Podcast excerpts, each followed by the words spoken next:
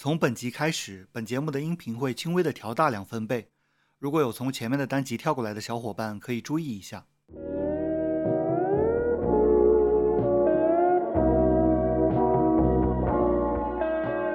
当我们开始躺下，就能看见世界的侧面。当我们开始躺下，重力将不再是束缚。大家好，我是小方蛋糕。大家好，我是老张。今天是三月二十四号。我们节目现在开通了官方的新浪微博和公众号，然后呢，为了庆祝这两个平台上线，我们在第十二期有一个抽奖送书，送出一本健身相关书籍的活动。如果还没有参加的话，可以去看一下。是在 X Y Z 平台的简介以及评论区。嗯，或者直接去公众号看也可以。公众号和微博都叫都市唐人。对，我们上次有跟大家预告说，我们会做一期 O.J. Simpson 杀人案的专题节目。嗯，呃其实我是我一直想做这种有关罪案方向的播客内容，但是呢，我们不会像那些专业的罪案播主一样去怎么说呢？从司法或者破案的角度去讲这个东西，对吧？对我们可能会先介绍一下，然后呢去发散开来，就像我们之前所有的节目一样。因为咱俩的优势，说实话是比较杂学嘛。嗯，精的话肯定是经不过那些罪案播客的，是的。而且他们会讲的很声情并茂。嗯，对对对，嗯但是我们可能会有一些特别的我们自己的角度吧。嗯，不过这期我们所有的资料都是从 Wikipedia 什么上面截取的，就哦，我去看了那个辛普森《美国制造》，嗯，这是一部很长的纪录片。嗯我的意思是，如果之前已经详细听过这个案件的，不管是播客也好，或者是节目也好，如果你已经详细的看过这个案件的话，可能我们不能给带给你什么新的知识。嗯，新的信息是这样的，我会先给没有怎么完整听过这个故事的人先介绍一下它的梗概吧，嗯然后我们会在 show note 上标注出这一段。如果你已经很清楚这段的话，可以跳过，直接到我们后半部分。但如果大家对这件案件是有了解，但是不是特别深入，比方说不知道他的梦幻律师团队其实有十二个人这件事的话，那我们这期你还是可以听听看的，因为有很多这方面的信息。小知识吧，嗯，嗯，其实这个案件它本身的案情是很简单的，其实他就是杀了人，对他杀了人，就是我们站在二零二三年，甚至不用二零二三年吧，可能九几年的时候你就已经知道他杀了人了。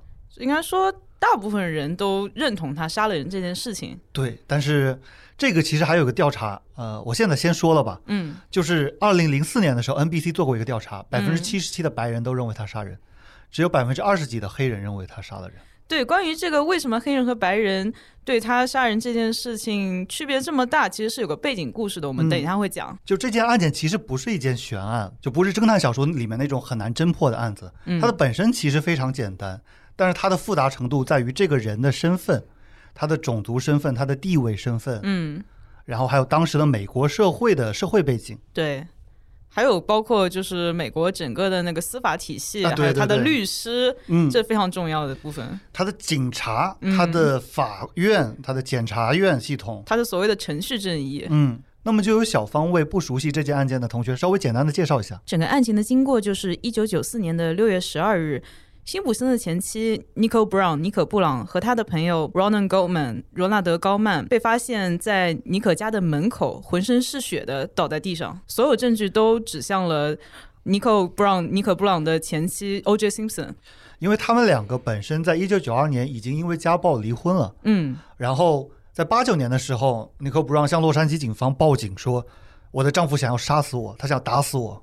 甚至在他们一九八五年结婚以后，嗯他就发现了 O.J. Simpson 有暴力倾向，而且多次报警。嗯而这些录音和出警记录在后来的那个庭审之中都成为了一些呈堂证据，嗯，但是好像在那个 murder trial，就是刑事的呃法庭上没有没有起到作用。对，后来在民事赔钱的那个才起到了作用。嗯，他而且这个人从小就是一个暴力倾向非常严重的人，哦，是吗？他是单亲家庭成长的嘛，他是由母亲抚养大的。对，这个其实，在黑人群体中是很普遍的事情。嗯，然后他在十三岁就加入了第一个帮派。嗯，我觉得如果他不是成为了运动员的话，他会走这条路一直走下去的。就我想到了，最近其实 NBA 有一个叫贾莫兰特的一个选手，嗯，他刚刚可能就去年吧签了一亿多的大合同。哇哦，他最近在一次 Instagram 直播里面录了枪，然后一开始是要禁赛五十场，这么严重吗？但是呢，因为资本的力量嘛，因为他实在是一个太重要的球星了，他是因为非法持枪吗？还是就是 Instagram 不允许？我觉得应该是跟 NBA 的政策是违背的。哦，就是你是应该是一个 role model，你是一个榜样。啊，健康向上的形象。对，很多小孩子都在看这个运动了嘛。嗯但是呢，最后给他减到八场竞赛了，嗯，因为灰熊队他们付给他这么多钱，他们不没没他不行。对这种其实街溜子嘛，咱们就说黑人街溜子，他们只不过是运动好，所以他才远离了街头。但是他从小的环境可能嗯一直都是这种帮派暴力，甚至贩毒啊什么都存在的一个环境。对，这其实跟美国黑人街区它整个就是比较贫困，然后呢，它的学校也收不到收不到很多好的那个资金有关。对，有政府的原因，然后也有他们文化里面的这种反抗性吧，抗争性。嗯然后有的运动员呢，他会意识到我生长在这个环境，我要脱出来。嗯但是也有的运动员他会堕落下去，就像我刚刚说的那个贾莫兰特。嗯，现在嘛，当然是各种道歉、洗心革面，说我会改，我会改。呃，他当然内心怎么想的我们不知道，但是他这个表面上要恰饭的嘛。是，然后 O.J. 辛普森他的运动的经历是非常辉煌的，但是我这里我们这里就略过。嗯，他跟他高中时候的青梅竹马，一位黑人女性，对，他的第一任妻子叫玛格丽特。然后他们一在一起生了两个小孩儿。嗯然后呢，他在跟第一任妻子还没有离婚的时候就认识了 Nicole Brown。Nicole Brown 当时是一个服务生，是，就很讽刺的是跟高曼的身份是一样的，高曼也是个年轻的男服务生。就是和他一起被被谋杀杀的那个人。对，我觉得辛普森是怀疑他们两个在一起，从结果上来说肯定是这样。对，但是身边的所有人其实都作证，就是案件之后，其实真的就是纯友谊关系啊。而且那个时候他们都离婚了，这这个女性有没有跟就别人在一起，关他屁事啊？是啊，就算有也不关他的事，对吧？对啊他跟 Nicole Brown 是出轨在一起的，然后嗯八五年的时候结婚了，对吧？然后跟 Nicole 也生了两个小孩，所以这个案件如果从咱们的角度来看，就是一个暴力的丈夫嗯，杀死了他的妻子，并不复杂。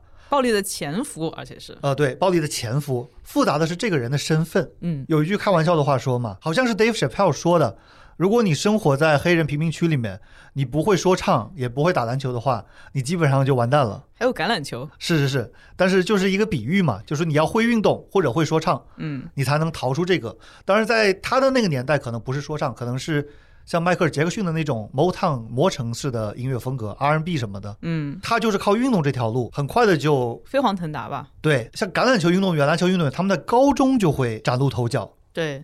因为他们是先在学校校队里面打打高中的联校、联盟嘛，对，往往说你高中的时候就已经能看出这个人的天分了，然后你进大学的时候会有大学来抢你。嗯，或者说如果你在高中的时候没有崭露头角，你基本上对，没有戏，只能再去混街头了，没戏。其实、嗯其实如果了解 NBA 的话，橄榄球的流程跟篮球的流程是一样的。差不多的，对，就在高中的时候就非常厉害了。举个例子嘛，勒布朗詹姆斯，嗯，他在他高三时候的比赛已经是全国电视直播了。哦，嗯，就对比咱们的，咱们不了解体育的同学，可能得想象一下老美的运动娱乐这一页有多么的发达。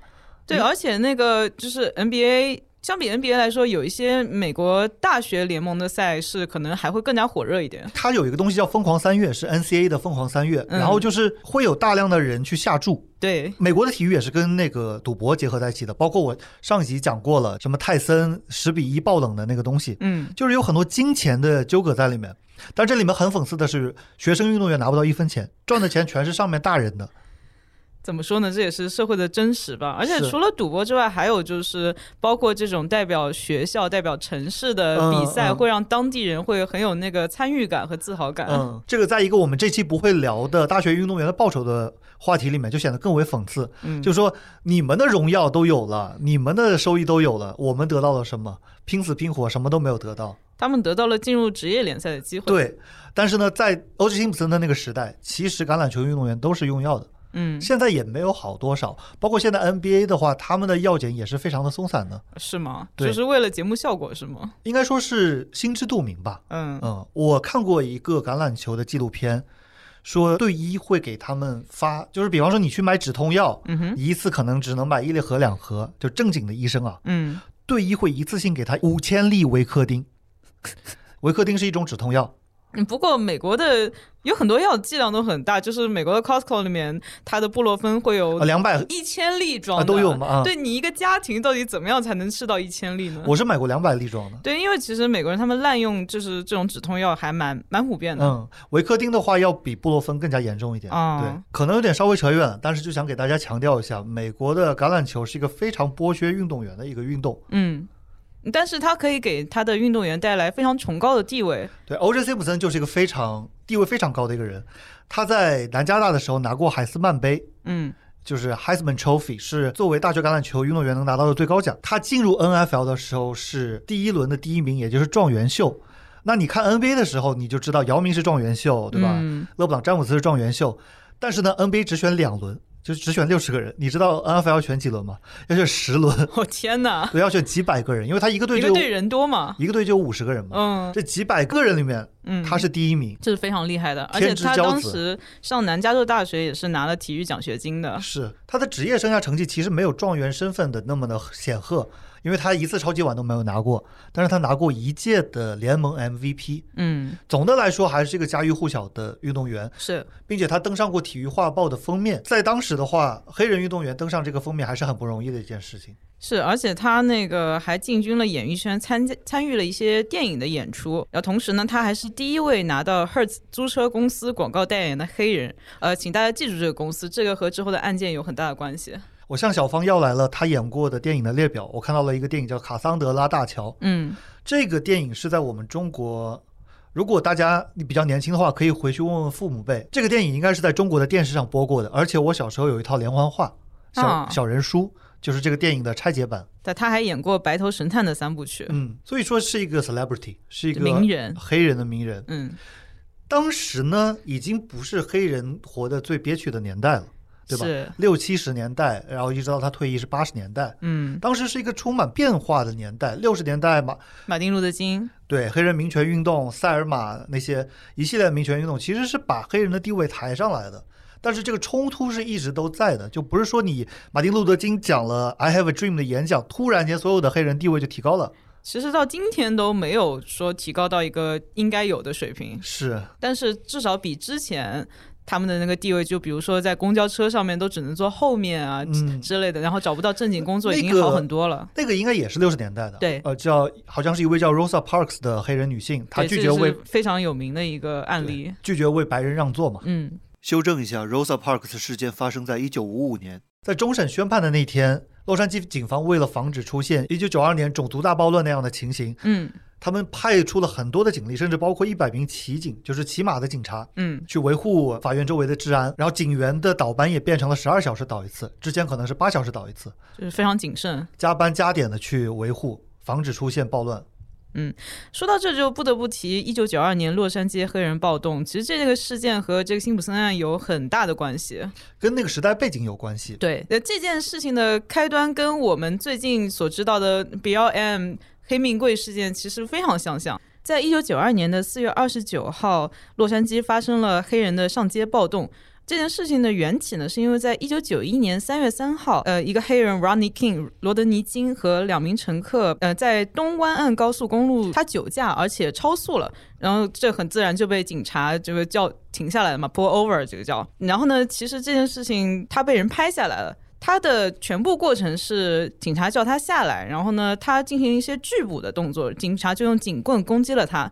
经过一番搏斗，这个 Ronnie King 他就被制服了。但是呢，这个事件为什么会发酵？是因为拍下他的路人把视频经过了剪辑。投稿到了电视台，经过剪辑的部分呢，就变成了警察单方面的打这个黑人，嗯对，殴打他，然后这件事情就整个发酵到让所有的黑人都非常非常的不满意。嗯但是这个时候还没有产生暴动，暴动是因为在九二年的四月二十九号，陪审团判定这个四名警察无罪，无罪嗯释放了，而且说他们并没有过度的使用武力逮捕嫌疑人，所以黑人们就开始上街抗议了。这个就跟跪压压死弗洛伊德的肖万警察，他嗯最后也是没有受到法律的制惩。对他们说他们官官相护嘛，这个意思、然后很多黑人就会说：“哎呀，其实跟九二年，是一件事情。对，就是这么多年过去了，将近三十年过去了，美国没有改变，我们黑人仍然受到了白人种族歧视，这个叫 police brutality，嗯就是警察的暴力行为。说警察的白人猪，他们会很愤怒的管警察叫 pig，嗯哼，说这些 pig 的行为永远一直都没有发生改变。对。但其实这两件事情它是不一样的，一个是那个九九二年，其实九一年那个事件，黑人他是先主动拒捕的，嗯而根据美国法律，你拒捕的话，他是可以把你制服的。怎么说呢？就是取决于你觉得什么东西重要。有的人可能在他看来就是完全一样的事情，对吧？因为他觉得就是白人、黑人，白人打黑人。对呃，我还想说的说是还有个区别，就是那个九二年事件的那个黑人并没有死，他嗯就是这活得还挺好的。嗯但是呢，那件事情其实是因为有人，我们现在说可以说是恶剪吧，恶意剪辑，嗯然后让种族对立发酵。嗯但这件事情能发酵的前提，就是因为肯定是在之前没有被拍到的无数事件中，黑人都受到了警察的暴力对待。嗯，包括是 Dave Chappelle 在他的 stand up 里面讲过一个案件，是有一个黑人男孩对着白种女性吹了口哨，嗯然后呢，他被白种女性家的亲戚找到暴打致死。嗯，然后呢，直到那位女性她临死之前，她说其实没有对我吹口哨。就是他诬告是吗？对，这个 Dave Chappelle 在里面讲过，对，Dave Chappelle 是一个脱口秀演员，我们可以这么说。就是在之前肯定会有漫长的岁月里面，即便是在废除了蓄奴制度，即便是在南北战争之后，嗯黑人拥有了人权之后，仍然是有很多白人暴打黑人的事件。嗯，当然，现在可能又有黑人暴打白人的事件。就呃，对。然后在这些所有事件里面，美国的司法系统主要都是偏向于白人的。嗯，而且呢，在九二年的暴乱里面，还有一个案件叫做 Reginald Danny 事件，他是一个白人司机，在暴乱里面被黑人拉出来暴打，嗯然后呢，为这位白人司机辩护的 Cochran 科克伦律师，就是 O.J. Simpson 的梦之队里面之一。就是他的十二人律师团队。对，科克伦其实是这个十二人的领导者。嗯在这九二年的暴动里面，还有一件事件是，我不知道大家有没有听说过“屋顶上的韩国人”这个说法。我们之前播客里好像讲过。呃，就是在暴乱里面有一个十五岁的黑人小女孩，她在 Korean Town 韩国城的一个小商铺里面偷了东西，零元购。渐渐的就引发了韩裔和黑人之间的种族冲突。嗯然后黑人就开始攻击韩国城，然后韩国人就开始拿起枪站在屋顶上持枪反抗，保卫自己。对，甚至就变成有点小型战争的那种感觉。嗯这个也是一个这个事件，我们就不展开讲，大家可以自己去搜“屋顶上的韩国人”这个关键词。对。然后这整件事跟我们今天讲的欧杰辛普森案到底有什么关系呢？就是美国在那一段时间里面，它整个时代的底色。嗯，它的种族之间的矛盾非常的大。对，而且甚至之前我不是讨论过嘛？我说种族矛盾、阶级矛盾、性别矛盾，到底什么是占主导地位的？可能我们之前有嘉宾老李，他觉得阶级矛盾是最主要的，嗯呃，女权主义者会觉得性别矛盾是最主要的。那么在当时的美国，很显然，至少很多黑人他是认为种族矛盾是最重要的。我觉得这三种矛盾是平行的，只是当时的、呃美国黑人女性可能在她的想法中，她更加认识到这个种族矛盾。呃，女性也好，然后男性当然就更是了。嗯对，男性他本来也不怎么在乎这件事情，嗯性别，对吧？当然，我个人的想法跟你是一样，我也觉得是平行的。但是当时在这件案件的审理过程中，种族为先的思想主导了整个案件的走向。可以说，辛普森的律师梦之队也是利用了这种种族矛盾，然后包括后期对陪审团的筛选。就包括我刚才讲的科克伦律师，他就为很多的黑人辩护过，嗯，他也是专攻这种种族问题的一个大律师。是比方说，他给吹牛老爹 Tupac、Snoop Dogg 这些 rapper 辩护过。Michael Jackson 对吧？嗯黑人流行歌手，呃，Michael Jackson 他的种族身份认知也是一个很大的话题对，其实很多黑人觉得他漂白了皮肤是背叛了黑人群啊、体。歧视是白癜风嘛。嗯其实，在美国有名的黑人都会有这种脱离，他们很怕他脱离我的种族身份，就是加入到精英的白人里面。包括 O.J. Simpson 也有点那味儿，对吧？嗯然后他还给一个叫 Tookie Williams 的黑人黑帮老大辩护过。嗯然后在他的律师团里面还有一个叫 F. Lee Bailey 的，他也是协助科克伦一起在专攻种族罪方面的。就他把里面的那个福尔曼警员给批倒了，就是利用福尔曼可能有种族歧视倾向的这一对，点。这这个我们等一下会讲。所以九二年的暴动它自然是会平息的，最激烈的时候也就持续几天，但是这种 tension 这种种族之间紧张的气氛是一直延续下去的。对，九二年的暴动其实当时持续了四天，嗯，然后在暴动中一共有五十三人死亡，嗯然后有六百起纵火，以及大概一万人被逮捕。对，但是黑人会想这个事情我永远不会忘记，白人也会想这个事情我也不会忘记。他的余波就永远留在了大家的心里。对，然后等到九四年辛普森这个案件发生的时候，他的余波就发酵了。嗯嗯，所以我提前说一下，我觉得最可怕的也是最让人难受的一点是在这个过程程中，受害者他本身遭遇到的痛苦被人们无限的给缩小了。哪怕是咱们这期播客，我觉得我还是有必真的有必要讲一讲，就是我们这期播客会讲很多拓展信息，对拓展的内容，但是真的越是讨论这种东西，就越远离说对于受害者的痛惜。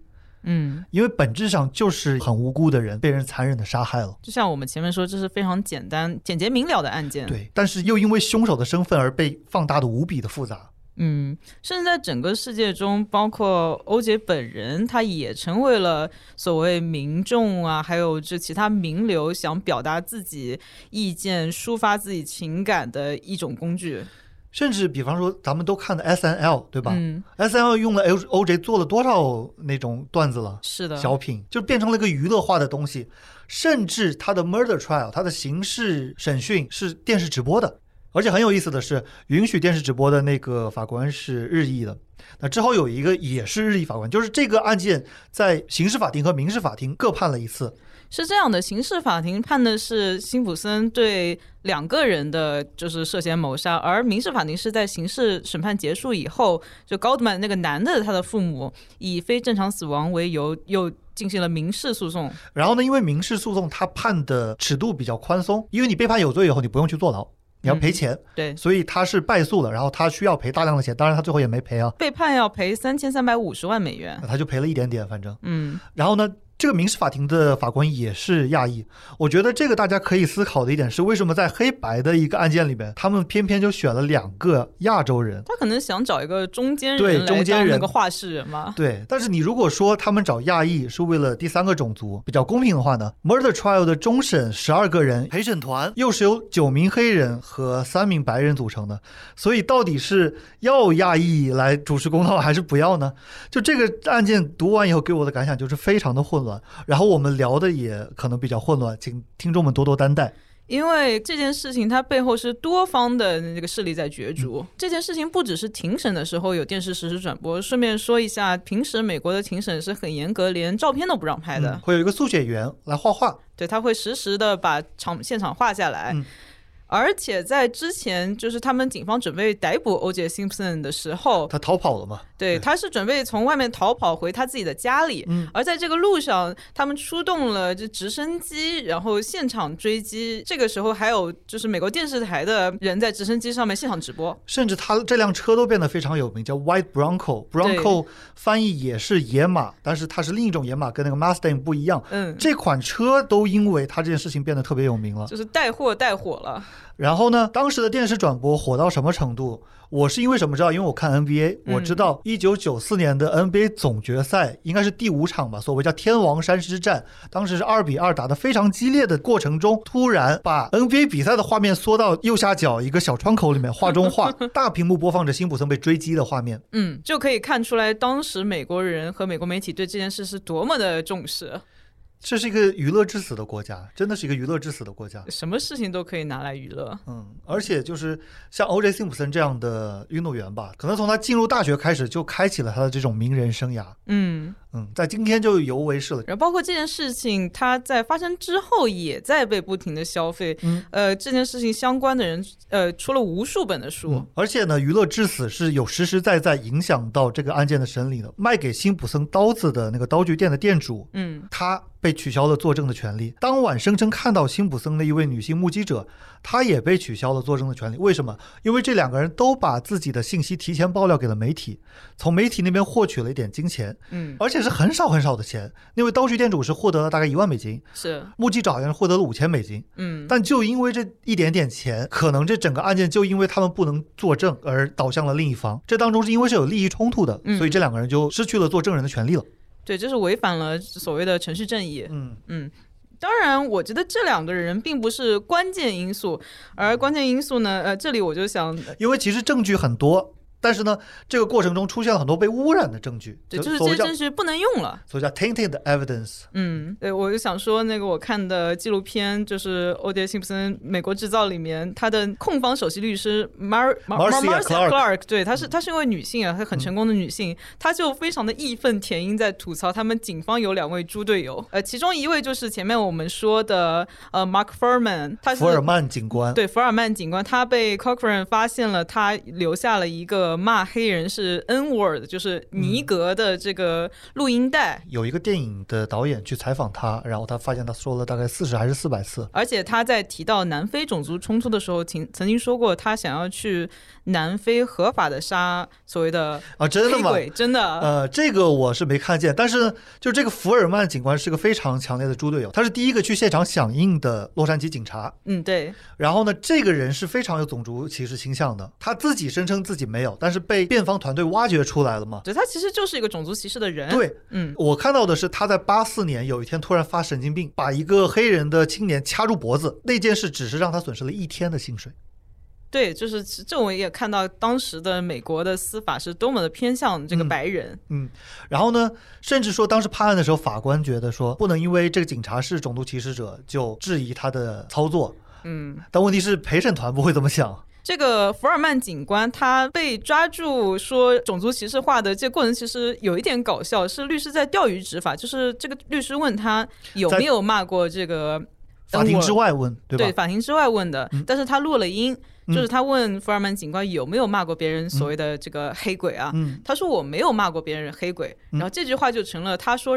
这个词的证据，当时是他知道自己被录音吗？还是他不知道？呃，但是呢，我关于录音这个东西，我查过美国的法律，因为当时是我们上学的时候有需要吧，这么说。嗯，然后我就发现美国各州是不一样的，对，然后时代可能也不一样，对，就有的是你必须要对方知道才能去录音，对，但也有就是你就可以录，然后就可以用。嗯，其实美国它的司法权力是下放到各州的，对，是非常分散的。包括我们知道去年那个 Roe v. Wade 罗素韦德案推翻了以后，嗯，也不是说美国就禁止堕胎了，就是有一些兰州它可能就还没有禁止，但是有些红州就禁止了。就是原先罗素韦德案在六十年代成立是说。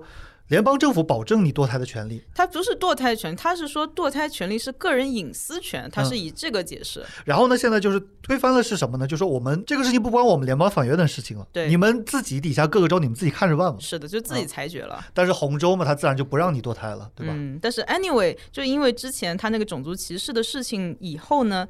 他的那个证言，尤其是关于一个特别关键的，就是带着辛欧杰辛普森血的手套的这个证言，就变成了不可信证据。嗯，所以呢，在这之后呢，他可能也为了明哲保身吧。之后这个法庭上面问他所有的话，他都说我要引用第五修正案。呃，第五修正案就是说，为了防止一个人 incriminate himself，就是他说出的话无意中把自己定罪了，对我就可以不予置评，我啥也不说。对。但是呢，他这种态度可能在陪审团看来就不太对劲，对吧？就是摆烂了嘛。对，就摆烂了。对。然后我不知道大家知不知道华人神探李昌钰，嗯，他做了很多的电视节目，后来也很有名。是。他当时在这个案子里面也起到了一个关键的作用。他当时是在康乃狄克州，但是他比较有名，他被请过来帮助协助那个判案调查。对。然后他在复查洛杉矶警方探案的过程中，他发现了一个疑点。嗯。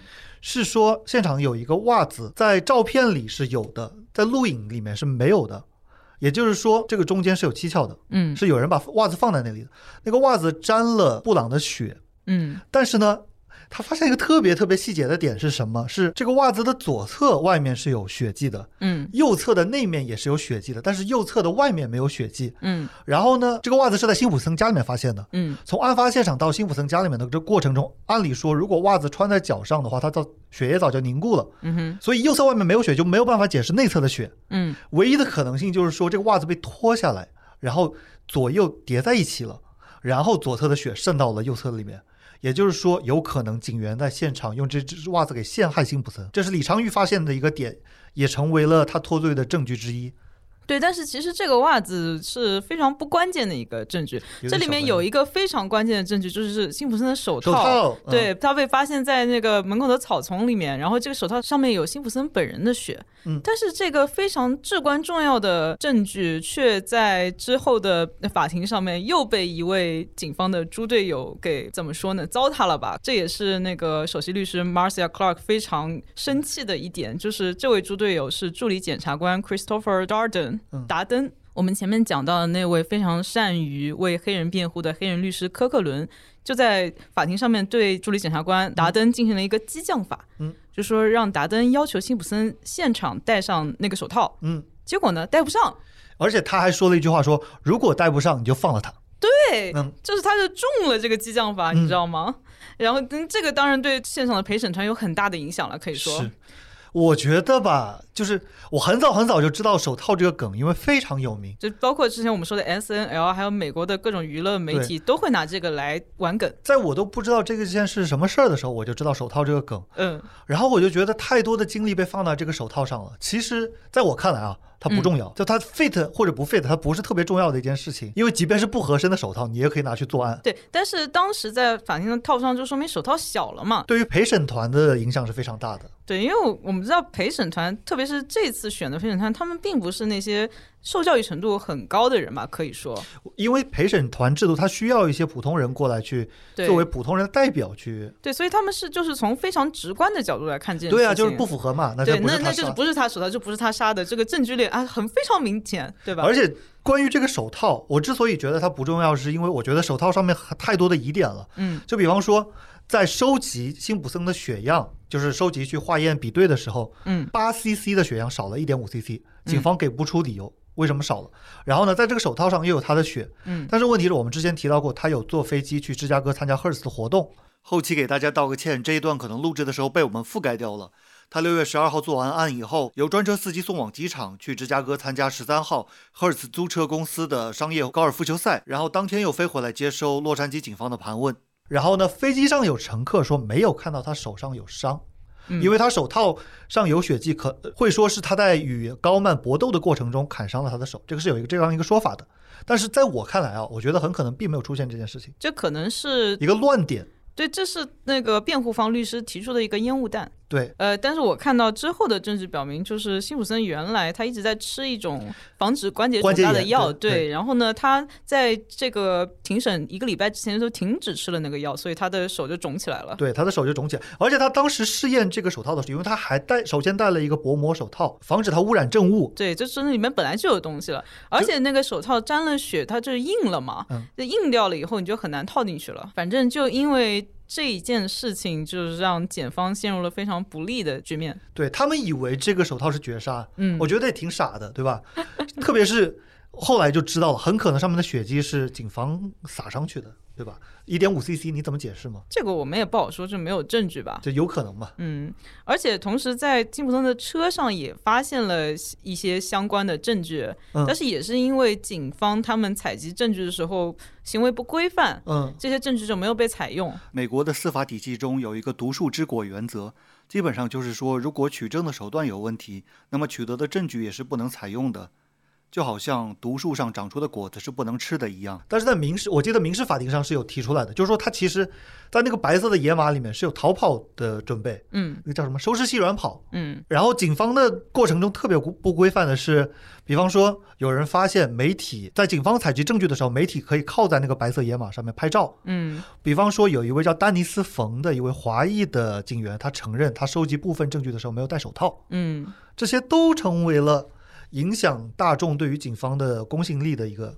其实我想说，警方不规范，其实应该是之前他们一一贯都是这样，只是因为这次辩方律师他们特别擅长挖掘这些事情，是的就把它暴露出来想想，十二个高智商人士，对吧？呃，对，包括他们送去检的 DNA 检测的那个 lab，就是那个实验室啊。嗯辩方的律师他们梦之队也挖出来说，呃，在八九年有一个啊污染样品的一个案件。嗯，但是我看这个事情，我就觉得说，一个实验室如果能够挖到这么远的，其实我我在我的角度看来，反而是个好实验室。对啊，它都不是每年，就是他使劲的挖才挖到了一个。对啊。但是民首先民众他不了解，对吧？对，就是大家只能看到别人想让你看的一部分事实。对，对，就之前这些事情都糊弄过去了嘛。这个应该也是美国历史上第一次就是如此梦之队的去为一位罪犯辩护的一个东西。因为 OJ 他很有钱嘛，他就花了钱请了这么一个梦幻的团队。是，当然他这之 这之后就没有钱了，嗯，花完了嘛，因嗯为律师还是蛮贵的。他连赔钱都赔不起了，对吧？是，他也不是一定是赔不起，他可能就是不想赔，就当老赖。哦，他确实是赔不起了，因为他后面被抓的那件事情是，他去抢劫，对吧？嗯、对对，零八年的时候，还是零啊零七年的时候，在拉斯维加斯抢劫，嗯，然后因为美国是有那个一罪不二判嘛，是。就是这件事情你终审了以后，后面再出新的证据也不能把你抓进去了。是的，但是呢，他零七年抢劫这件事情又把他关了七年还是九年，他是二零一七年才被假释的。对，然后大家就说大快人心啊，虽然不是因为那件事情去坐牢，但最最终还是坐牢了嘛。就总归有了有那么一点报应了。嗯，嗯，但是怎么说呢，报报应还是太轻太晚了。对，因为他只杀了两个人嘛，才关了呃十年不到。根据我对美国法律的了解，可能有的杀人犯也就坐这么点牢，嗯，因为包括那个我们之前讲过 Nicki Minaj 的老公，嗯他也是杀人，他是帮派里面开车，所谓叫 drive by shooting，、嗯就是开着车把路上走的人打死。但是这个人是你事先知道他要走那条路的，嗯，是帮派的对头。所以就是谋杀。对，然后那个人好像也就四十岁左右嘛，现在也出来了呀。所以我们前面讲的这两个因素，一个是当时种族对立的背景，还有一个就是因为辛普森方律师的操纵，导致在当庭他们的检方的表现不好，这两个因素加在一起，就深深的影响了当时的陪审团的最终做出的结论。因为在美国是陪审团制度的，嗯，他们会选出一些陪审团的 jury。对，一般都是法院当地附近的居民吧。对这个案件中，就有人分析说，他们的一个失误也是没有在案件发生的当地，就 Santa Monica。这其实不是检方的失误，我看到的是说，就是辩方他们努力斡旋，导致了这么一个结果。因为呢，在 Santa Monica 的时候是白人比较多的，那个地方是一个呃富人人区，区对。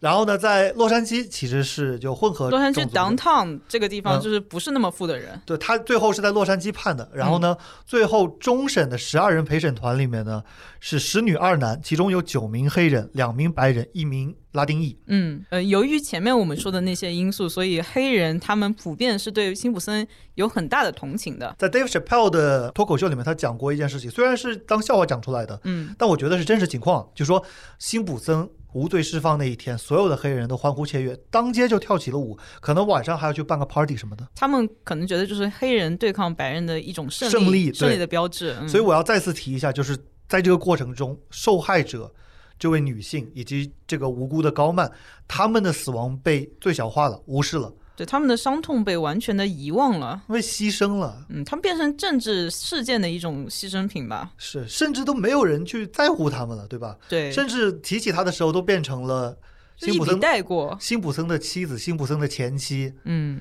而且前面说的这个陪审团，他们只用了三个小时就给出了无罪的结论。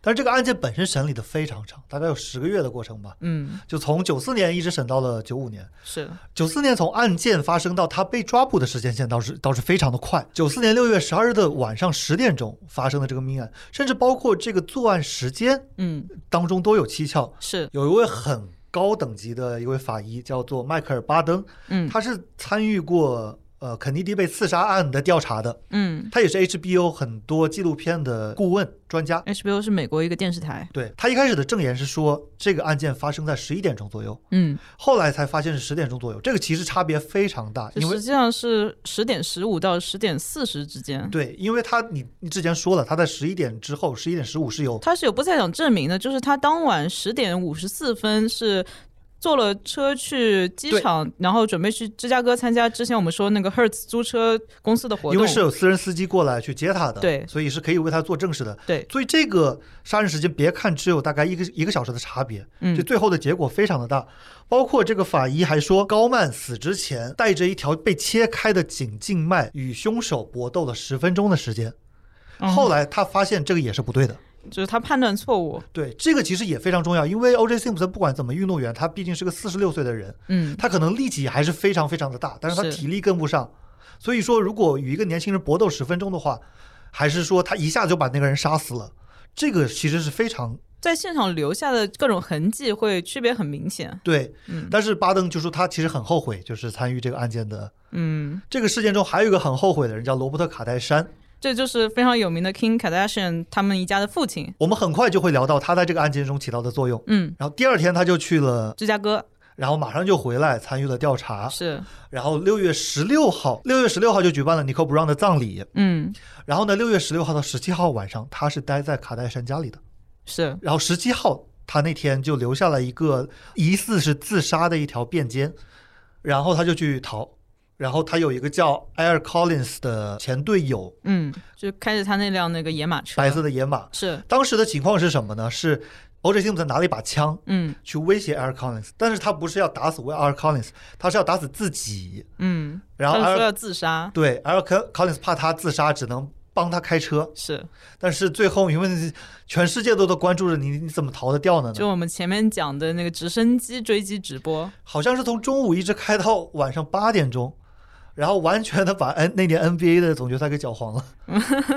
我因为以前不知道这件事情的时候，我觉得怎么会因为这么一件事情去打断 NBA 总决赛？我现在了解了以后，发现说 NBA 总决赛算什么？对，这是一件全国瞩目的这个事情啊嗯，，是。嗯，但是对于打比赛的那些人，他说委屈。对，然后其实呃，O.J. Simpson 当天就被警方叫去审讯了。嗯然后这里也是还是首席律师 Clark 女士，她吐槽警员办事不力，就是在当天并没有拿到一个 O.J. 的所谓有罪承认，嗯他只是调查了这件事情，然后 O.J. 说我没错，警方就把他放走了。嗯，其实那个时候是最容易拿到所有证据的这么一个时刻。哦，在这个几天的时间里面，就十二号到十七号中间的几天的时间里面，他原先的律师叫罗伯特夏皮罗，嗯他还带他去一个一个医生那边去检测他的身体机能情况。嗯，然后那位医生他叫 Doctor Robert Huizinga，这个案子里面怎么这么多叫罗伯特的人？卡戴珊、夏皮罗、Huizinga。然后这个 Doctor H 呢，他就说辛普森的身体状况是没有办法杀人的，但是他后来也翻翻供了。Marcia Clark 在这个案子里面少数做的比较正确的事情是，他找到了辛普森在案发数周之前的训练录像，嗯，表明他的身体状态非常的好。对，而且我觉得身体状况能不能杀人是一个非常模糊不清的说法。你要杀人，真的想杀人，一个垂垂老矣的八十岁老人都能杀人。是这样的，因为他们试图把辛普森去描绘成一个垂垂老矣的老人，然后而且是运动员，伤痕累累什么什么的，对吧？但是你一看他那个身板就，对吧？他是个一米八五的，然后将近两百斤的一个壮汉，对呀、哪怕他四十六岁，因为我们之前不是提到过一个人叫 Herschel Walker 吗？啊，长得像尼安德特人的人，这个 Herschel Walker 现在当然是个笑柄啊，嗯。但是我知道这个人的时候，我觉得这个人还蛮厉害的，因为他现在是六十一岁，然后他竞选议员失败了，然后他嗯。自己支持呃反堕胎，嗯。结果被人发现他曾经让他的情妇堕过胎，对，而且这个人是个 MAGA，呃，然后 anyway 这个人其实也是 NFL 球员，嗯。他完全没有辛普森这么高位，他好像是第五轮被选中的，嗯，当然 NFL 里面倒是打的还不错，他在四十八岁打 MMA 两胜零负，只是他们这些橄榄球运动员能被选上的身体素质都是的，是不会差的，嗯、是的，是的。所以如果 Herschel Walker 可以在四十八岁打赢两个职业 MMA 选手的话，你想一想，四十六岁的辛普森杀人又有什么难度呢？轻而易举，简直是这个 Doctor 是看到检方提供的证据以后，他说了一句说啊、有可能说在肾上腺素爆发的时候，他可能杀人。嗯哼，然后呢，很讽刺的是，我刚刚讲过法医巴登，他之后大红大紫嘛，通过嗯 HBO，、他本身也是个地位很高的法医。嗯那这个 Doctor H 也是，就是后面有一位有有一档电视节目叫 The Biggest Loser，啊，就是减肥节目嘛，对，是让那种超级大胖子然后减下来，嗯。也是一个其实是一个很猎奇的一个节目而。且很多人就是下了节目以后，身体都被搞垮了。嗯，这个 Doctor H 后来就成为了这个 Biggest Loser 的医学顾问，嗯，所以这个案子里面其实很多人他们都成名了，卡戴珊成名了，李昌钰博士成名了，巴登医生成名了，对吧？而且他们都是就是因为这件事情成名的。呃，当然也可能靠他们个人的能力啊，或者说靠他们作秀的能力啊。但是一开始就是进入大众嗯眼帘，就是因为这个事件。是嗯带辛普森去看这位医生的夏皮罗，他本身是辛普森的律师，嗯，他也帮助牵头建立了这个 Dream Team 这个梦之队是，天团。但是呢，在后期他有一点被科克伦给挤出挤出去了，嗯，就可能夏皮伦原先想的是我是老大，对，我是 leader，然后我可以靠这个案件把自己的名气打响。但科克伦有点把他挤出去了，所以夏皮罗后来还专门写了书，就他是很酸葡萄的，我刚才说了，这里面几乎每个人都写了不止一本书讨论这个事情。而且各怀鬼胎，是，都有自己的 agenda，都有自己的目标，对吧？每个人都是为了自己的利益在奋斗。就是夏皮罗，他也说了几句人话，但是他这个人话是只是因为他被挤下去了，他才说的。他写了一本书叫《The Search for Justice》，探寻正义。嗯他在书中批评说，F. Lee Bailey 是行事不够后果后果的人，嗯说科克伦不应该把这个案件跟种族主义牵扯到一起。呃，反正就是把那个律师团里面其他人都 diss 一通。对啊，像前面说 Robert Kardashian 也是，我其实因是因为看那个卡戴珊秀，所以才反而关注到这件事情。我原先呃很搞笑的一点是，这个电视剧嘛，演 O.J. 辛普森的叫小古巴戈丁，他嗯原先其实是一个很好的演员，但是很多年没演戏了，嗯也是靠那个电视剧翻身了。然后演卡戴珊的是罗斯，就是《老友记》里面的 Ross 啊，的 David Schwimmer，他也是靠这个电视剧翻身了。就很多年没有看到他出来演东西吧，嗯，对，所以说这是一个金矿吧，等于说是一个可以说，越来越多的人就靠这个事情，他们取得了个人的利益，嗯。唯独没有取得利益的是那两位死者。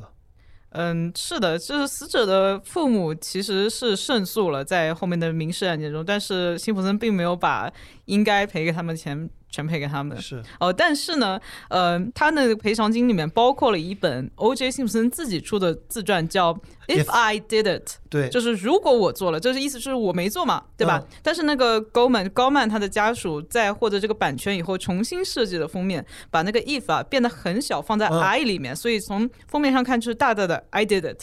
而且他那本书改名了，他叫《If I Did It：冒号 The Confession of a Killer》，就是一个凶手的自述。自白，嗯，对而且那个 if 是变得很小的，那本书也非常的有神有精神病，就是他是以如果我真的做了，嗯，然后他来假想，但是呢他就说，哎，我没有我没有真的做呀，我骗你的呀。哎，其实这有一点就是像罪犯的，就是呃，就罪犯会回到现场，对对对，我就想说这个，对，就是在侦探小说里面经常会说罪犯一定会回到现场，对，但是好像根据真正的警察的说法也不一定啊，就没有那么多罪犯呃会喜欢作死，啊，但是大家都喜欢这种冷知识嘛，对吧？嗯，在我没有为这期播客做准备之前，我一直的印象是卡戴珊是天团里面的主导对，因为其实是因为卡戴珊家族对这件事情一直在不停的、不停的宣宣传对，对我都不知道往脸上贴金嘛，我不知道什么是科克伦，我不知道什么是贝利，嗯，然后甚至里面还有一位哈佛大学的法学教授，这个人可不得了啊，他叫艾伦德肖维茨，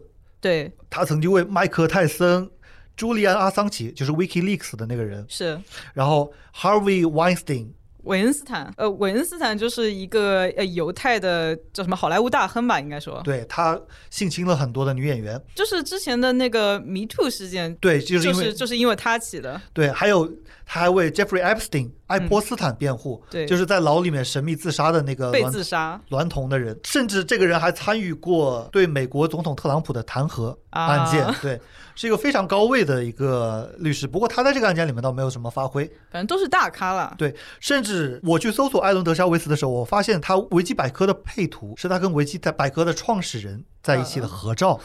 然后呢，卡戴珊其实是里面非常不重要的一员，因为他就是一个小咖，因为在这个案件之前，卡戴珊的律师执照都已经过期了。嗯，他是为了这个案件专门去 reactivate，叫重新激活了他的律师执照，是因为他是 O.J. 辛普森的朋友。对。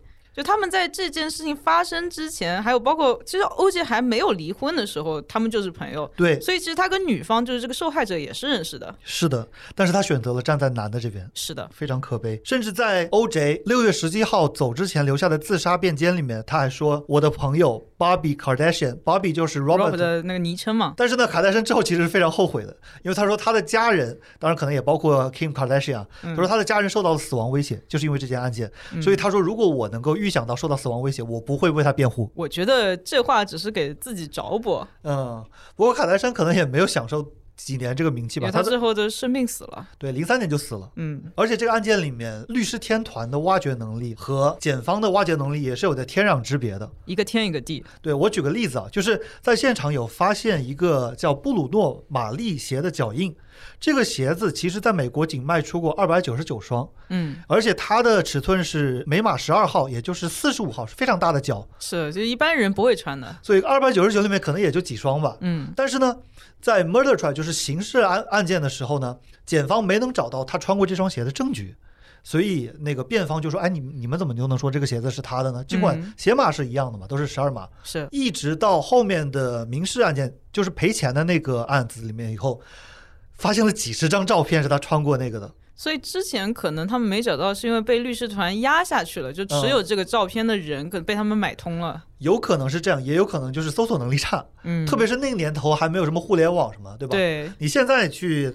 输一个关键字，立马给你蹦出来。对，或者说现在到处都有那种监控摄像头，就有可能会拍到。那个时候都是纸媒嘛，对，然后呢，在国家询问报上就是找到了这样一张照片，嗯是在他案发之前他就穿着这个牌子的鞋。嗯哦，by the way，就是也有人说在刑事审问里面没有把他的那个便笺呈给陪审团看是一个失误，嗯，因为有人说那里面有非常邪恶的气息。哦，是吗？对，但是我读了一下，我觉得他总的来说还是说我没干。怎么邪恶了？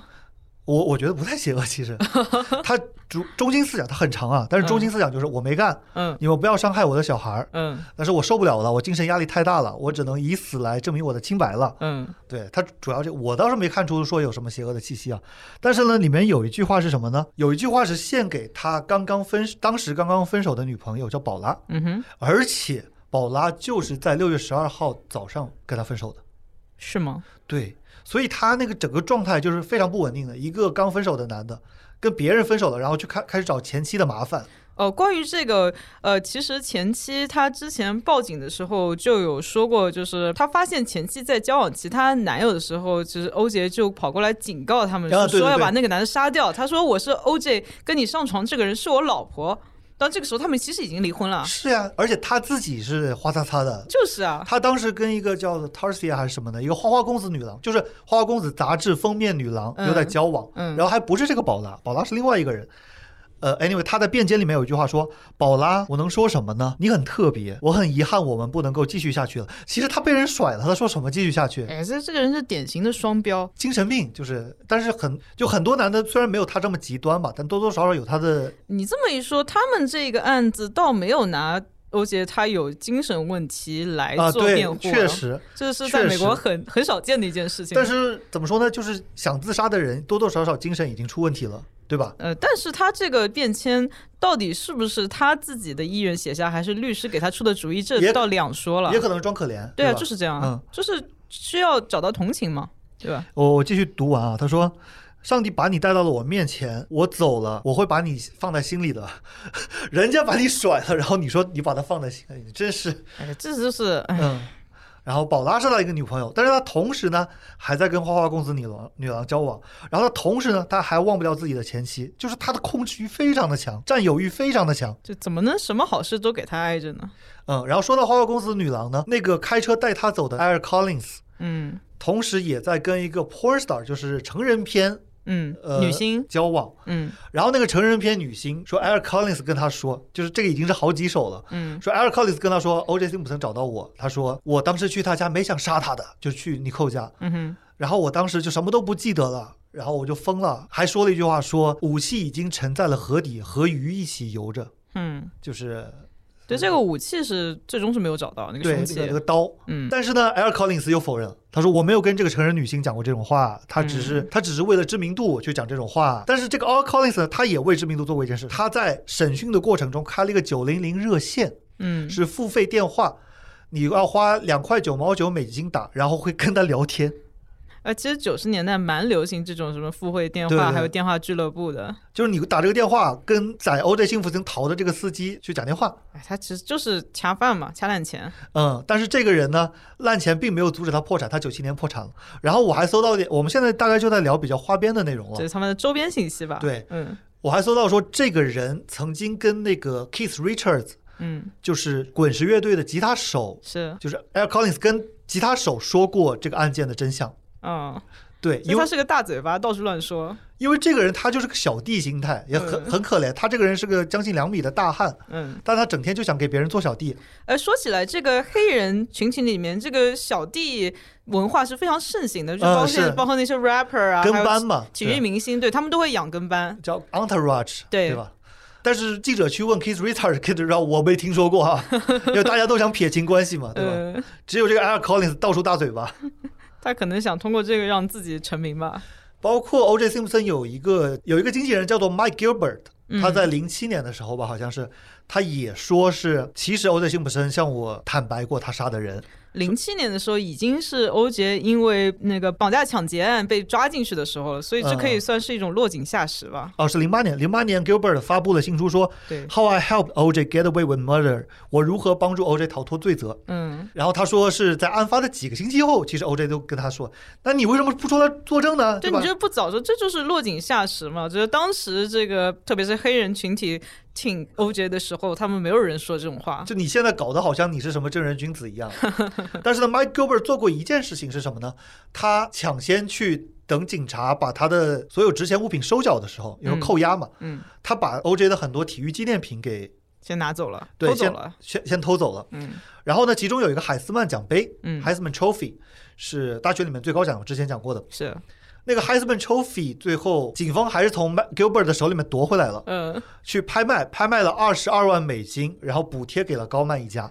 就高曼一家可能只收到一个奖杯的钱，哦关于这个辛普森的这个物品，其实就我们知道，现在美国有很多收藏卡在卖嘛，嗯。就球星卡什么卡，不是球星卡里面会有那个他们衣服的材料，是是是。然后美国有一个名人收藏卡，嗯。里面就有有一套是有 OJ 的那个个人物品的，我忘记是头发还是衣服了。嗯，反正就是你有可能开包，那个抽到 SSR 就是 OJ 的东西，这个那是特别晦气了。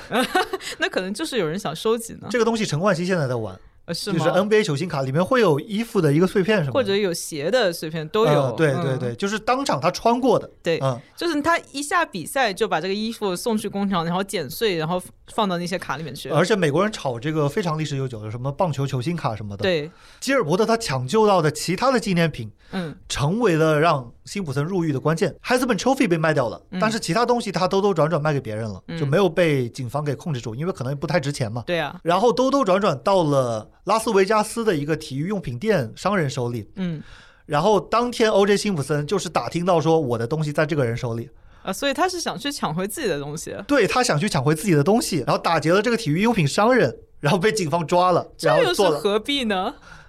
他当时也六十七十岁了，他脑子不清楚吧？他如果想要卖自己的周边，他自己产生不就行了吗？呃，也不是，他现在又不打比赛了，他没有了呀。嗯，就是没有那么有纪念价值了。那老头汗衫谁要啊？对吧？就可能会有美国人还是会喜欢当年的他，嗯，打比赛时候的他，但绝对是会唾弃之后的他。因为美国人可能也挺割裂的嘛，他说看人要辩证的看，对吧？他是一个好运动员，但是话又说回来，美国其实也有那么一小撮就是罪犯的崇拜者的。是有的。八十年代在美国洛杉矶有一位叫做 Nice Docker，他的真名叫做理查拉米雷兹，嗯。他是个连环奸杀犯，超过十四个受害者。害者嗯。对，但是呢，因为他其实我觉得他长得一点都不帅，但是嗯。有人觉得他长得帅，然后就有一个女粉丝去监狱跟他澄清了，就结婚了。哼就他监狱里面收到了女粉丝的追求，还结婚了，嗯，真的很扯淡的一件事。就你往近的说，就去年不是他们拍了那个食人魔达莫的那个电视剧嘛？嗯嗯嗯就当时，首先当时达莫就有很多支持者，然后这个电视剧出来以后，又出现了很多新的支持者。啊，还有曼森一家，对吧？查尔斯曼森家族，查尔斯曼森这个他被拍成《好莱坞往事》里面有拍这段嗯。就美国的这种连环杀人犯文化还是挺重的。嗯但是我看过一个数据，就是其实美国的连环杀人犯比美国人想象的少。他说是在美国的任 at any given time，嗯，美国都有三十四个连环杀人犯，就是你抓了一个，他可能又冒出来一个，反正就是怎么跟蟑螂一样？对，大体上美国有三十四个连环杀人犯，听上去好像挺多的，但其实一个州都不到一个。因为美国有五十个州嘛。就是说，美国的谋杀犯罪嘛，homicide，大部分其实是帮派犯罪。嗯就是真正由那种连环杀人犯来犯的是挺少的，但是他在冲击上给人强是很强的。或者还是那个娱乐致死的事情，就是一旦有一个连环杀人犯事情，媒体他们就会不停的去报道这件事情。呃，我讲一下帮派这个东西，主要是因为你会认可帮派就是要杀人的。怎么说呢？就是你你想管，但是不太管得住。美国的警力也不是那么充足啊，或者说就是你进入了这行，你要做好就是流血的准备。嗯，然后它是影响不到普通人的，嗯包括在日本的雅库萨嘛，他也是不会跟普通人起冲突的嘛。是，其实美国它就是你不同的街区，你就算差了一条街，这两个地方的治安可能会天差地别，连环杀人犯主要可怕的是他们杀的是普通人。对，而且是无差别杀的。呃，我可能有点跑题，但是我想到了新泽西的一个叫绿河杀手 （Green 嗯 River Killer），、嗯，他也是一个白人男性，然后奸杀了超过五十位女性。很可怕。他本来可以一辈子不被抓到的，因为他所谓叫金盆洗手嘛，嗯在他大量犯事的那个年代是没有 DNA 检测的，对，当年的这个追击追击犯人的证据其实很少。但是他可能隔了十年或者十几年，然后那很讽刺的是那段过程中，他好像是找到了家庭生活，啊，就是他结婚了嘛。但是有一天他的恶魔本性又露出来了，嗯，然后他去犯事了，然后在最后一个案件的时候是有 DNA 检测了，然后嗯靠这个把他抓住了。这狗改不了吃屎。是啊，就如果没有这个事情的话，他一辈子，然后他那个五十具尸体还是他带警方去辨认的，嗯，就真的这不是只有五十个都不一定。对，可能还有一些被他抛尸找不到了。嗯嗯，很可怕，真的。还有我觉得很可怕的一件事情就是那十二个律师，对吧？他们就等于为了钱和名望，什么什么话都说得出来。虽然他们被形容为 Dream Team，这是一个名词，是有自己的维基百科主页的。这是不是原来是一种体育的那个名？呃，是九二年的，是奥运会吧？对，因为在九二年之前都是美国的非职业选手，嗯最多就是快进入 NBA 的大学生去打奥运会。嗯然后九二年第一次有职业球员，而且那个时候是乔丹、嗯，大鸟伯德、魔术师这帮人去。白德伟好像九二年魔术师已经查出有艾滋病了，啊，这对，然后所以他们叫 Dream Team，然后他们又又把这个很光荣的一个名字用在了这十二个臭名昭著的拿了钱办事的律师头上。嗯，哎呃，白德伟讲到艾滋病，辛普森他没有爸爸的原因跟其他黑人不太一样就，一般来说，黑人就是爸爸就失踪了嘛，就是留下他们母子就跑掉了。他是知道他爸爸是谁的，但他爸爸是一个 drag queen，就是变装皇后，嗯，而且最后是八六年因为艾滋病死掉的。哦，就第一批得艾滋病的人。对对对，反正我觉得这十二个人真的是可怕。这个所谓的双引号梦之队里面，嗯每个人各司其职，嗯，对？吧？科克伦是主打种族牌的，对，然后贝利呢也是主导种种族牌，但是他呢是主攻那个富尔曼警员的，嗯他，是盯着富尔曼搞。就是那个猪队友。对，然后呢，就是那句话说，如果手套不符合，你就放了他。If it doesn't fit, you must acquit。还押韵呢。对，这句话还不是科克伦想的，嗯，是这十二个人里面又有另外一个人想的。就连这种我们甚至可以说是写说唱词儿的人都有分工。可以说他们蛇鼠一窝，狼狈为奸。你想想，一般人找一个这种等级的律师都找不到，他找了十二个人，嗯，那警方怎么跟他斗嘛？警方也是吃了没有经验的啊，亏。控方嘛，对吧？对哎后来再有经验，但是这个案件已经用不上了呀，是已经晚了。因为一案不能双审嘛。这十二个人靠着他这一票干得盆满钵满，名声大嗯噪。然后呢，还有一些很奇葩的人也因为他收获了利益，比方说有一个独立调查员叫做威廉姆·迪尔，嗯，他出了一本书，他说 LJ is guilty but not of murder，说 OJ 有罪但不在谋杀。为什么呢？因为他调查结果说是 OJ 辛普森的儿子杰森辛普森犯的案。这个杰杰德辛普森是他跟第一任黑人，女性生的孩子。对对对，嗯，然后当时大概是二十四岁左右，是有能力犯案的。这我觉得完全是属于阴谋论的范畴了。对，但是他就是这些阴谋论就可以滋生在这件案件上面，因为它是一个肥沃的一块土壤。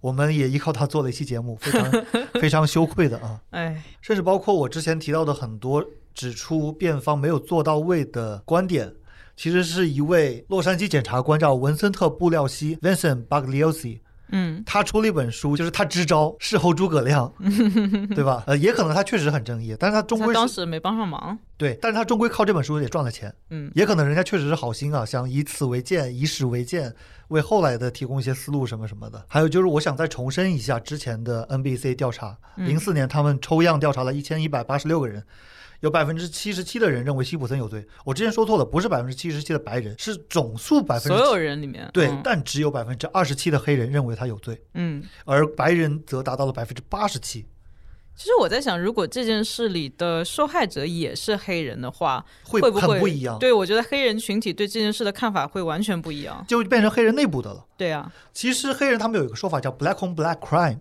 嗯，就是黑人不要打黑人，意思是因为其实在美国帮派斗争里面都是黑人在打黑人，对，包括在那个威尔史密斯三克里斯洛克的那个巴掌，嗯。也有很多人说你们在白人面前出丑了。关于这个，我想起来那个 Chris Rock、Chris Rock 他后面出的那个专场就有说，他说我妈妈告诉我不要在白人面前啊，对我打看的也架。是这个，嗯，我看的也是呃，这个。这个梗来源于有可能就是当年那个白人农场主、嗯种植园主可能会让黑人互相打，就像罗马角斗场一样嘛，就是他们看这个为取乐。因为在黑人当中呢，男的是叫 brother，嗯，女的是叫 sister，嗯。他们 supposedly 他们应该是一个很团结的一个族群，是。但是呢，在帮派里边又是 black on black crime，因为其实很简单嘛，你在一个同一个街区里面都是黑人，那你抢谁呢？就他们的意思可能就是我们内斗的时候归内斗，但是如果有对外的情况，不要让人家看笑话。对，就要一致对外。嗯，嗯，这也是在美国黑人这个群体的一种生存策策略吧，我只能说。而且很多时候其实往往就是会让人看笑话来取得一些噱头。我这说是个什么意思啊？就是 UFC 以前有一个叫做 Rampage Jackson 的黑人选手和一个叫 Rashad Evans 的选手，他们当时打一场冠军战，嗯，然后呢，Rampage Jackson 就有一个口号说 “Let's get some black on black crime”，就是我们来一点黑吃黑的那种呃，暴力，整个就循环播放，作为一个预告片，那他这件事有没有被黑人抵制呢？好像也没有。那可能情况不太一样吧。对，因为大家理解他是在炒作嘛，对啊，体育炒作。而且这个体育比赛本来就是要对抗，而且他但是那里面本来就有很多黑人运动员，但是呢，他把一个很严肃的一个事情，说黑人杀黑人那个 crime，娱乐化了。对娱乐化了，嗯，就也联系到我们前面说的很悲哀，对吧？啊，是而且其实当年还是真的有很多人认为他没有做这件事情的，因为他在庭审的过程中，他一直说：“我相信是个连环杀手杀了我的前妻，嗯，我会去寻找真正的凶手。就是当时他找的一个借口吧，可能也是律师给的建议，”当时，当时很多人在可能在种族主义的群情激愤里面，他们相信了他的这个借口，或者他们选选择性的相信了。因为说实话，人是很情绪化的，对对他们更加愿意相信这么一种说法，比起是辛普森自己杀的。但是在十几年以后，大家发现，不仅他没有找到，而且他好像也没有去找，就一点都没有做出努力。那就更加证明了这只是当时律师给的一种策略。对，嗯，所以好像当年笃定相信他没杀人的人，也动摇了，说你你说好的去找呢，啊，你说好的去探案呢，你怎么就就摆烂了？那那一阵那个激情过去了以后，其实大家就可以更加的冷静的去思考这件事情。再加上他出的那本书《If I Didn't》，嗯，对吧？他觉得你在干嘛呀？你怎么出了这本书啊？所以其实真的是有人相信他没杀人的，对吧？相信什么的都有，还有人相信地平说呢。但是我们要想，我们也是站在现在这个已经一切相对来说真相大白的一个角度，尘埃落定了。对嗯你想象一下，我们生活在九十年代的美国，可能被各种主义呀、各种媒体报道所裹挟，不一定会做出最最正确的判断吧？或者说，比方说，我们是一个亚裔生活的美国，我想关我什么事？是，黑人白人在吵架，关我啥事儿？确实，也不站边，对吧？嗯，因为我们亚裔也被歧视了对，除非我们是当时的韩国人遭到了 黑人的零元购，啊，那就反反对他。对。对啊，唉，美国呀，好，那么我们今天这一期关于 O.J. Simpson 案的介绍，还有花边新闻就在这里结束了。然后同时提醒大家不要忘记参加我们前两期的抽奖活动。好的，拜拜。拜拜。